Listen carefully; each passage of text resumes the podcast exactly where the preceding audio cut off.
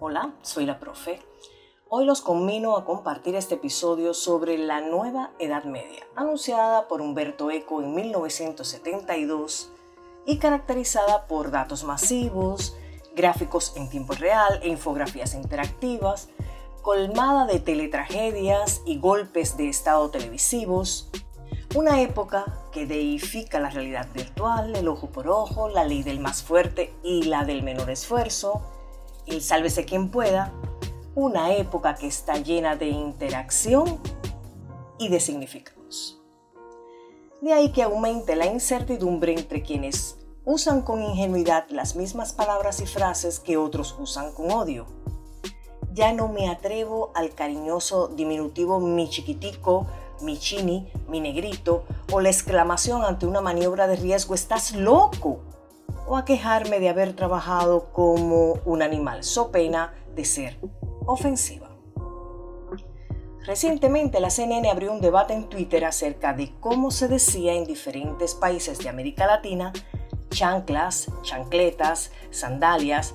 Por cierto, en mi tierra se dice cutara y a la acción de hacer ruido, cutarear. También encuestaban sobre si camiseta, playera, remera, esto en momentos en los que en el periódico El País es noticia una propuesta de acuerdo sobre lenguaje inclusivo para que este, o sea, lenguaje inclusivo, no se convierta en excluyente, lo cual sería una paradoja terrible. Lenguaje inclusivo que reivindica lo que para mí es un gran eufemismo, el femenino universal solidario en masculino. Abundan políticos, sociólogos, historiadores, filósofos de academia de la calle, poetas, beatos, sexólogos, filántropos, ecologistas, maquiavélicos, empeñados todos en diatribas personales o colectivas, honestas o desenfrenadas, absolutas o cautas, contra lo que se ha dado en denominar posmodernidad y los lenguajes y discursos más o menos mediáticos que la representan. Algunos reducen el asunto a lo que fue el pasado en relación con el presente, mejor o peor.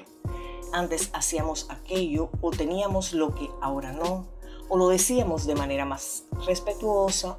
Al fin y al cabo, las bajas pasiones, las pugnas por el poder, las calamidades naturales y sociales y las profecías sobre el fin del mundo surgieron con la humanidad. Los segundos, al otro extremo, giran en torno a la noción de pérdida y convergen en un punto, crisis. En medio se acomodan los defensores del juego semántico, encuentros y desencuentros.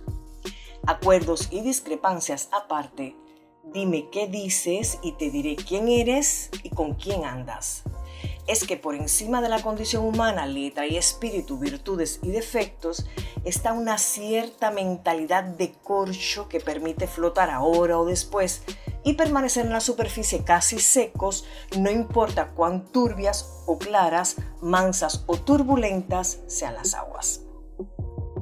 Está una cierta voluntad para vendar los huecos negros con esparadrapo y aplacar las manchas del sol con aspirina libre albedrío, mano dura, caos o cambio, nos enfrentamos a criterios manipulados en monólogos sociales y noticiarios.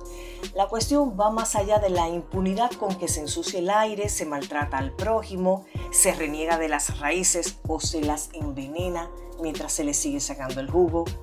Más allá de los fundamentalismos de quienes se autoflagelan, se inmolan, masacran y destruyen en nombre de en resumen, ¿qué distingue pues a nuestro tiempo?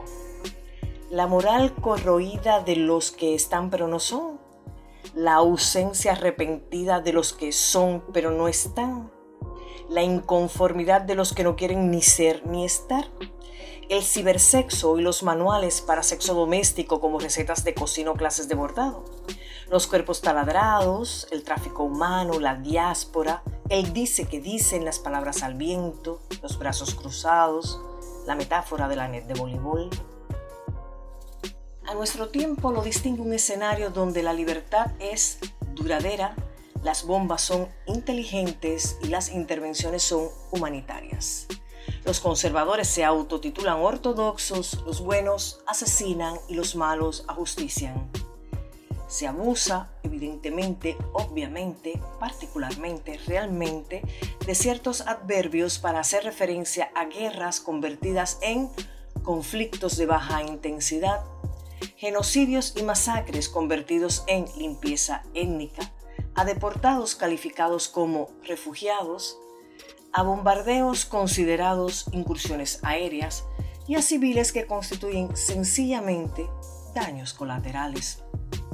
No faltan redundancias. Base fundamental, erario público, prever con antelación, vigente en la actualidad, en alusión a economías que crecen negativamente como crecer hacia abajo y a precios que se comportan y se disparan. Mientras se acaba de inventar una vacuna contra el olvido y la desesperanza, y se discute en algún foro internacional el precio que le pondrán y bajo qué bandera se distribuirá, mientras se busca un software para el amor filial, el respeto y la comprensión, mientras se descubra una bomba para matar el hambre del alma, la Tierra se sigue inflando. Entre tantas campañas orquestadas y enemigos invisibles, me pongo mis cutaras, alerto sobre el peligro o la peligrosidad de que el mundo se transforme en un gigantesco teatro de operaciones o un escenario bélico y auguro que las redes sociales serán el sexto miembro del Consejo de Seguridad.